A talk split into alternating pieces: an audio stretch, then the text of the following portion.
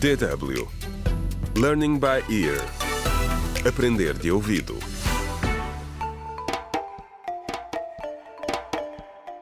Contra o crime. Olá, bem-vindo ao 14 episódio do audiolivro Contra o Crime, o desafio do plástico, escrito por James Mohando. O segredo de Camilo pode estar prestes a ser revelado. No episódio anterior, o jovem ficou a saber que o homem morto que encontrou há três dias junto ao rio é, na verdade, o pai de Alvin, o novo amigo da sua irmã Yasmin. O que irá fazer agora? Neste episódio, vamos até o mercado, onde os comerciantes se preparam para agir face à proibição do uso do plástico. À medida que mais pessoas chegavam, o barulho no átrio aumentava. A reunião tinha sido convocada pelos comerciantes de Songa para debater uma resposta à proibição dos plásticos e as recentes detenções.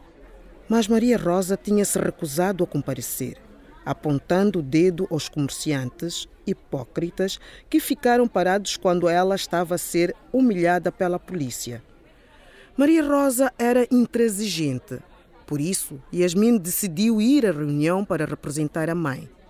Os vendedores do mercado estavam muito chateados. Queixavam-se da falta de compreensão do governo com a proibição do plástico descartável.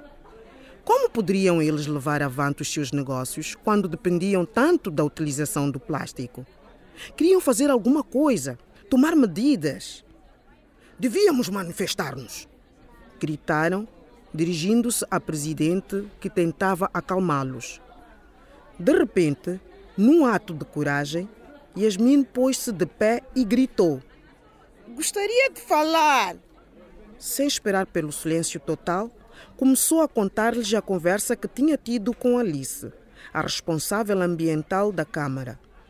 Yasmin explicou que o governo tinha instruído as autoridades para continuarem a deter as pessoas que insistissem em violar a nova lei utilizando plásticos descartáveis.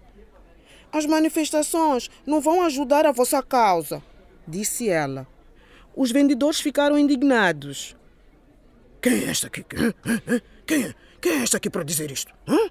Tem alguma loja aqui em Songa? Tem? Hã? Yasmin explicou que era filha de Maria Rosa e então todos se acalmaram para ouvir o que a jovem tinha a dizer. Yasmin sugeriu que tentassem um novo sistema de reutilização de recipientes. Quando os clientes fossem comprar café, deixavam um depósito por cada chávena, que seria reembolsado quando devolvessem depois os recipientes. A maior parte dos vendedores reagiu com repugnância. Isso é, é, é não é nada higiênico, nada.